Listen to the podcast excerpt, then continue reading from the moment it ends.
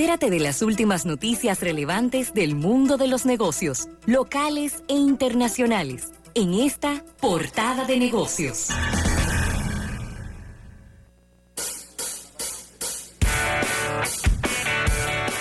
Bien, vamos a agradecer a nuestros amigos de Banco Activo, Banco Activo, que nos acompañan en todas estas portadas de negocios. Mira, Rafael, y según un estudio de mercado realizado por la firma de investigación y de tecnología, bueno, de investigación tecnológica, Gartner, una firma que te encanta, siempre estar revisando sus... Esa es de la principal. lanz- sus, Gartner eh, Analytics. Sí. Gartner sola. Gartner. Gartner sola, que es la que hace estudios de investigación sobre la tecnología. Dice ¿Qué? que Huawei está ganando participación de mercados en el segmento de los smartphones porque Apple y Samsung se volvieron locos poniendo precios altos. ¿Cómo? Pero déjame decirte una cosa. Muy buenos días, damas y Gracias a caballeros. Dios que Garner lo está diciendo cuando tenemos años diciéndolo aquí. Eh, déjame decirte una cosa. A mí no me parece que haya que pagarle un millón de dólares a nadie para saber eso. ¿eh? Pero cuando tú lo dices sin, sin- sin que lo diga Garner, dicen que tú eres un hater. Dicen que tú eres un hater. Porque mire, Y que te están pagando para que tú digas eso. Un hater de Apple. Y que porque te dieron un celular para que tú lo pruebes, ahora tú lo defiendes. yo, yo de verdad que entiendo que no hay que ser un genio de Cambridge ni de Stanford para saber algo como eso. Porque Claro. ex- ex- mira, primero, tenemos siglos, siglos, siglos. Yo creo que desde el 2011, 2012, que el mercado de gama media no se expande, no crece. El mercado de gama media, el mercado que va desde los 200 a los 500 dólares. ¿Cuánto tiempo tiene ese mercado que no, que no, que no crece? Tiene bastante tiempo. Entonces, si el mercado de gama media no crece, ¿cómo va a crecer el de gama alta? No, imagínate. No, es que yo te. eh, yo- pero tú viste los precios. Sí, del- pero del- me- Tú viste los precios del S10. Eh, mil, mil cien Va dólares, mil doscientos dólares. 1.300 dólares. Y el Y- foldable y- y- no. está casi 2.000 dólares. No, que yo puedo Son entender. dos mil dólares. El foldable yo lo entiendo porque Sí. tiene mucha tecnología, Claro. super ultra high end Y esos son tres gente que lo van a tener. Está Bien. bien, no hay problema. Pero tú viste el, el 5G. Sí, pero que tú, ahí, ahí hay espacio para lo que tú quieras. ¿eh? Exactamente. Ahí hay espacio para lo que tú quieras. Esos dos celulares pegados uno al lado del otro. Ahora bien, viste el 5G S10. El Sí. S10 5G. Yo de verdad te voy a decir, ahorita lo vamos a ver en, en la parte de, de innovación, porque yo no he tenido la oportunidad de revisar Ok, las déjame yo características ni las Yo especificaciones. te la- yo yo lo vi anoche. Guárdamelo ahí para Va- innovación. Vamos para innovación, lo vamos a guardar. Sí. Pero yo creo que esa búsqueda incansable de tecnología para lanzar el teléfono más caro, que fue lo que Apple siempre ha utilizado como una estrategia y que siempre le funcionó, porque no ha sido una estrategia mala, y que siempre le funcionó, en el mismo momento en el que Samsung se montó en el mismo barco y le cayó atrás, el consumidor empezó a decir, pero ven acá, ¿y para dónde yo voy a coger ahora? Porque ahora no puedo comprarme un iPhone porque no llego a esos, a esos números. Y ahora yo estoy hablando de, de un consumidor clase media hacia abajo, ¿no? Yo no estoy hablando del clase alta que no pregunta, que simplemente va y dice, dame uno. Y está preocupado más por el color que por el precio. Pero en el mismo momento en el que ya los dos principales fabricantes de teléfonos inteligentes se fueron para arriba y se fueron a ese nivel, entonces la gente dijo, pero déjame, déjame yo empezar a ver opciones. Déjame empezar a ver opciones. Y entonces ahí llega la gente a marcas como Huawei, como Oppo, como Vivo, Lo mismo OnePlus. Alcatel. como Alcatel. Alcatel, sobre todo en estos mercados emergentes, que Alcatel le ha ido súper bien con toda su gama. Entonces ahí es donde estamos empezando a ver esa pérdida en esa participación de mercado. Repito, Apple, pero también de Samsung, que a- a- si bien es cierto que mantiene el primer lugar como el fabricante de teléfonos inteligentes más grande del mundo, ya lo dijo el presidente de Huawei, prepárate que en el 2020 soy yo. Entonces tenemos, tenemos una guerra de, atención herida en estrella, Cuidado. de rentabilidad versus cantidad. Claro, porque es que yo, y, yo, y no está mal. Porque es que ya el mercado de smartphone llegó a un techo, ya tiene dos años que no crece. Tiene dos años que no crece. Entonces tú tienes que decir, ok, ya yo no puedo vender más, más cantidad. Ahora yo tengo que empezar a vender volúmenes de dinero. ¿Mm? Sí, Y sí. eso no está mal. Pero al mismo tiempo, Hay un riesgo. al mismo tiempo, tú tienes que pensar que el bolsillo de la gente tiene un límite. El bolsillo de la gente tiene un límite. Entonces, cuando tú te pones, claro, cada país va a tener una realidad diferente, pero tenemos que verlo, tenemos que ver el contexto global. Por continente. Claro. Por continente, que es el que hace sentido, por continente. Pero cuando tú te, tú te vienes a Latinoamérica y tú ves que los sueldos no están creciendo en la proporción ni siquiera de la inflación. ¿m? y en la India. Y cuando tú te vas para Asia. Asia, entonces tú dices, eh, la gente a- hoy en día está ganando menos, efectivamente, porque le da para comprar menos. Y entonces to- todos los teléfonos inteligentes cada vez costando más. Entonces llega un punto que la gente dice, no, espérate. No, espérate, no. Antes podía darme ese lujo. ¡Pam! Me compré el mejor teléfono. Un año, dos años. Al segundo año tú dices, no, no puedo. Tan caro aquí Erida, los teléfonos. República Dominicana. No, y, Y ahora viene van a más. estar más caros. Y van a estar más caros. Tan caro. Porque recuerda que tiene cinco puntos más, de cinco puntos porcentuales más de gravamen. Ah, no. Y el de la importación de celulares, que ahora es su, set- es, es su 700% más alto. Pasó bueno, lo que 3 pasa es que 20. tenía- pagaba un 3, Y pasó a 20. lo pasó a un 20, pero luego de que pelearon y patalearon, lo bajaron a un 8. A un 8. Entonces ahora pasó de un 3 a un 8. Lo cual es como como un quiera. 250, 270%. 275. Exacto. Que es muchísimo como quiera. es altísimo. Que es muchísimo como quiera. Mira, Tú sabes, me dieron un dato, que había una telefónica en este país que tenía un pedido en aduana. Y que llegó finales de febrero. Perdón, finales de enero, principio de febrero, que fue cuando salió la circular de aduanas. Sí. Entonces, en el proceso, dijeron, no, espérate, pero yo no puedo. Pero, ¿cómo, ¿cómo tú me vas a decir que ahora yo voy a pagar 20? Espérate. Y entonces empezó la negociación. La diferencia, la diferencia entre el 3 y el 20 eran 500 millones de pesos. Oye, la diferencia. 500 millones de pesos. La diferencia entre, entre una cosa y la otra. Eran 500. Una telefónica. ¿eh? No te estoy hablando del mercado. 500 millones de pesos. Creo, a mí, Esa era la diferencia. alguien muy, Y ahí fue que alguien dijeron, muy no, cercano al sector me hizo un cálculo de un upgrade de unos 7 millones de dólares en el año para aduanas. En el año completo. Son más. Pero tú eres loco. 7 millones de dólares. No tiene que ser más. Porque 7 millones son 350 millones de pesos.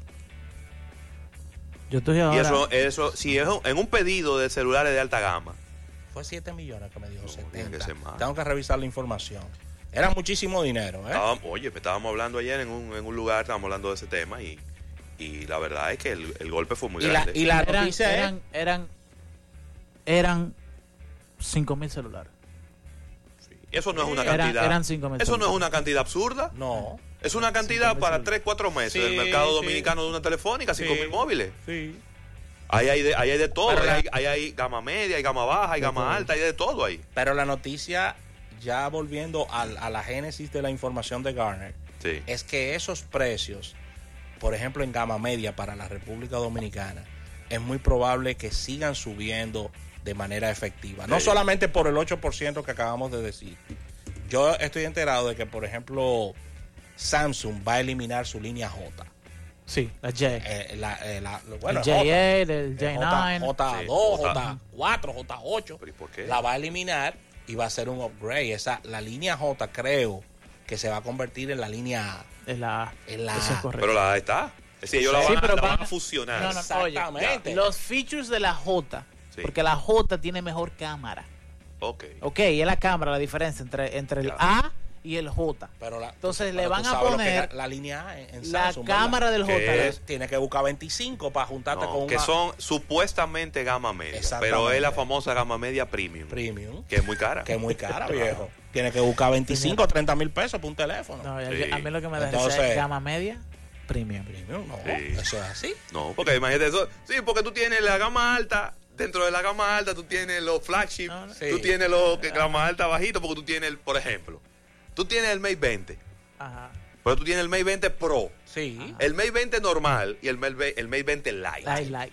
Entonces tú tienes ahí un rango No, eso para me que la gente se mí, mueva. me acuerda a mí al, al- a las tequillas VIP, Sí. Plus, Sí. Platinum. VIP Plus Platinum. claro. Mira, Rafael, el día de ayer pasará a la historia como el día de la maldición de Nike. El día de la maldición de Nike. Sí. Ay, Dios mío. Porque no fue solamente que el jugador más mediático de la NCAA, que todo el mundo quería irlo a ver, inclusive Barack Obama, que estaba sentado courtside, No me digas. este juego entre North Carolina y Duke, estas dos Eh, universidades, Universidad de Duke. Ey, buenísimo. donde inclusive se pagó 10 mil dólares Por hasta 10 mil dólares pagaron, el promedio eran 2 mil. Eh, 2 mil dólares por un juego de basquetbol universitario, que ni siquiera es la locura de marzo. Y en el minuto uno del juego, a Zion Williams, Williamson, se le rompieron los tenis Nike, se lesionó la rodilla y no pudo jugar. Pero ¿cómo que se rompieron los tenis? Yo nunca Pero ven acá, ¿dónde gustaba? Tú estabas metido en una cápsula del... Tú estabas Vamos metido en una a buscar, burbuja. Vamos a buscar. Pero ¿cómo que se rompieron los El tenis? asunto Que los tenis le explotaron. Yo estaba en lo de Samsung. ahí. Hermano, los tenis se explotaron, los tenis se le rompieron, se le verían las medias, se le quitó, se le fue la suela. Tengo un problema con un grifo en casa. que- Después tú me cuentas. Se llenó el apartamento de agua. Se llenó el apartamento de agua, pero Después que, después, te está- digo. después que estamos hablando de Nike. Mira, sí. eh, Señores, se le rompieron los tenis a ese muchacho. Se lesionó la rodilla y no pudo jugar en el juego entero. Es decir, que usted lo vio un minuto del juego. Fue un solo minuto del juego. La figura es el jugador que todo el mundo está la mirando. estrella, la estrella. la estrella. Yo te digo sinceramente, tengo, yo tengo mis opiniones, pero no voy a entrar en consideraciones deportivas porque no vale la pena. El punto es que todo el mundo lo primero que dijo fue, ¿y qué marcas son esos tenis?" claro, claro, viejo, porque tú, ¿cuántas veces, te ha pa- ¿cuántas veces tú has visto un jugador de la NBA que comenzando un juego se le rompan unos tenis, se le exploten unos Sí, tenis? pero espérate, espérate. Vamos, vamos por parte, porque al final, Sí. en el día de hoy, el debate no se ha ido por ahí. Ajá. Lo que ha pasado con eso en el día de hoy es que las personas han estado, los usuarios en Twitter y en Instagram han estado criticando el hecho de que los jugadores de la NCAA no les pagan porque son estudiantes. No, Pero- pero, espérate. Sí, pero que ese, Espérate. ese lío sí. tiene años, Sí, pero eso es una cortina de humo. Sí, Es una cortina de humo. ¿tú crees? Claro, ajá, papá. Amiga, ah, no, a papá mono no me venga con guineo. ¿Qué pasó? Es una cortina de humo para tapar la discusión sobre, pero cuál es, pero qué tenía, qué tenía ese muchacho que se le rompieron. Pero claro, porque Que la ojo. discusión de que a los muchachos no le pagan en la NCAA es una discusión que tiene más de 10 años, eso se ha hablado mil veces. Y se ha dicho que si a los jugadores universitarios le empiezan a pagar, No a va terminar la carrera. No, y no va a haber manera de controlar la corrupción, porque ahora mismo prácticamente no la pueden controlar sin poder pagarle. Las acciones de Nike hoy se cayeron en un 1.12%. Eso Pero- mucho. pero el- el- la suela se le de un lado y el tenis terminó en el tobillo, de por arriba del tobillo. No es que las acciones de Nike venían en picada y que esto es sencillamente otro paso más. Las acciones de Nike venían en crecimiento y venían muy bien. Y ahora caen en 1.12%. Pero como si todo eso fuera poco, en el día de ayer, personas que ya compraron, porque salió a la venta el Adapt BB Smart Sneaker, que son los, los zapatos de Nike que cuestan 350 de los verdes. ¿Cuánto? 350 dólares, los zapatos que se amarran solos. Ay, atención, Domingo Brito. ¿Eh? Eso no son Jordan, pero- Pero son Nike y son caros. y son caros. muy caros. ¿Eh? ¿Cuáles son? ¿El, ¿Eh? el dominicano? 350 dólares cuestan estos zapatos que estuvimos hablando con él eh, de estos días, estuvimos hablando de in- en innovación, que son Sí. los que se, te aprietan el pie, se Sí, amarran, se amarran solos. El uh, Auto Lacing. Lacing. claro, Sí. y a través de un app es que tú se conectan con el app y que tú lo amarras o te lo desamarras, te lo aprietas, te lo flojas, demás. Pues Rafael, muchísima gente quejándose de que no funciona la conexión entre el zapato y la aplicación. Eso es grave. El Bluetooth. que no funciona. funciona, que sencillamente Porque que vi- la... viene con una base. Sí. Vamos a estar claros de que la, para que la gente entienda. Viene con una base, que esa base recarga eh, inalámbricamente la batería de los motores del, del tenis. Claro. Y también viene con una aplicación para tu celular, que esa aplicación se conecta tanto con la base como con el, con, como con el Sí, calzado. A- Ayer no se conectó, Eriden. que decía, oye qué interesante, oye qué interesante, personas quejándose. Dice que hay otro zapato conectado a la aplicación. ¡Ay! Obviamente, Un vecino se conectó. pero obviamente, decir, si, si, si No. fuera común que la gente tuviera zapatos con No, los que se conecten, obviamente es un problema Isabel, de la Isabel, aplicación. pero ¿eh? sol- soltaste 350 dólares. Fueron 350 que soltaste. ¿Tú sabes qué me ¿Eh? parece? No fue una prueba de 12 dólares No, que tú no, hiciste no. con un dispositivo. Que déjame, déjame botar estos 12 dólares, como hecho, hemos hecho nosotros. Entonces, la gente tirándole capturas de pantalla, subiéndola a Twitter, o si viendo videos de que no funcionaba. tagueando a Nike Store, Ay, Dios mío. que fue donde los compraron. Y lanzando productos si no están listos. Bueno, y al final de la historia, por eso digo que al día de ayer será recordado como el día de la maldición de Nike. Ay, Dios mío, pero es Nike, totalmente cierto. para lo que quizás, porque por ahí, ah, por ahí hay mucha gente que siempre va a decir, oye, todo baboso hablando de, que de, de unos zapatos que se amarran. Nike es una de las 30 empresas que conforman el Dow Jones. El Dow. Jones. Es un blue chip. Sí. Sí. Por eso estamos hablando de eso. No estamos hablando de eso porque, porque sí, Porque- de repente se nos y ocurrió. y porque es porque chulería. tiene una importancia económica. El hecho de que Nike caiga un 1.12 de 30 empresas afecta El Dow Jones. el Dow Jones, que es el índice bursátil más importante, Importante. y Ahora. más representativo, entre comillas, porque hay otra corriente que dice que el Standard Poor's es más representativo, pero por lo menos el más influyente de los índices bursátiles de los Estados que iniciar una Unidos. investigación con ese calzado que se rompió. ¿eh? Nunca había visto eso en Nike. Que iniciar una investigación. Yo te voy a decir algo. ¿Qué es lo que tienen los Yo te puedo asegurar que ahora mismo debe haber más de 25 científicos de Nike investigando y echándole carbono 14 a los zapatos rotos de Porque acuérdate. A ver qué fue lo que pasó. Porque yo te voy a decir algo y le voy a tirar la toalla a Nike. Le voy a tirar la toalla a Nike ahora. Yo no sé si fue Nike que se lo entregó a él No. en su caja personalmente. No, Toma, no. esos son los zapatos que tú vas a usar. No. Porque no puede hacerlo. No se puede hacer. No, se, Porque no lo puede no hacer. pueden recibir ni regalos. Porque a lo mejor él fue a una tienda y esos zapatos tenían seis meses Sí, yo se lo- en un lugar donde la temperatura no era la adecuada y donde se fueron deteriorando y cuando él se lo puso, porque eh, aquí, ¿qué me van a decir ustedes? Que yo una vez me dejé de poner unos tenis, de, unos zapatos de jugar tenis, zapatos deportivos de jugar tenis. Y cuando salía a la calle eh, de- iba dejando los pedazos. ¿Cómo? Sí, porque como los camiones en la autopista. los zapatos, cuando usted guarda zapatos en lugares muy secos, se deterioran. Se craquean, y sí. hoy en día hay una costumbre de forrar los walking closets y los, y los armarios de cedro o de estos materiales que es muy seco y eso es lo que hace que va dañando los zapatos, lo de piel, lo de goma, todos los zapatos lo va se van arrugando y se van poniendo feos. Pero no es verdad que usted va a tener y que este se- es el closet de los zapatos. Se cuartean también. Este es el closet de, que- de la ropa de color. Sí, este sí. es el No, sí. Nada, tú, usted mete los zapatos ahí y que sea lo que Dios quiera, ¿no?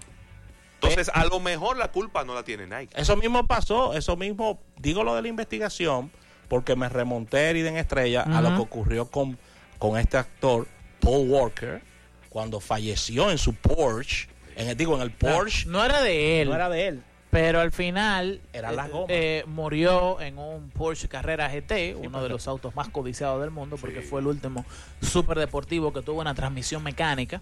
Y entonces cuando obviamente le cae toda la cuava a Porsche, porque el, El vehículo se ha estado desbaratando en el mundo entero, por cierto. Pero Porsche se llevó el vehículo y se dieron cuenta que la goma no servía. ¿eh? Las, las gomas nunca se Ay, le habían Dios cambiado al, al vehículo. Ahí. Nunca se le que que hacer cambiado Nike, eso desde el 2004. Eso tenía Pero que mira, qué fue lo que pero pasó. ahora me está enviando aquí nuestro gran amigo el Cardenal Sí. un reporte de que a Ginóbili, a Manu Ginóbili, le pasó lo mismo en el 2007, 2017. 2017 con unos tenis. Adivina qué marca eran los tenis. ¿Qué marca eran los tenis? Nike. Ay. ¿Qué?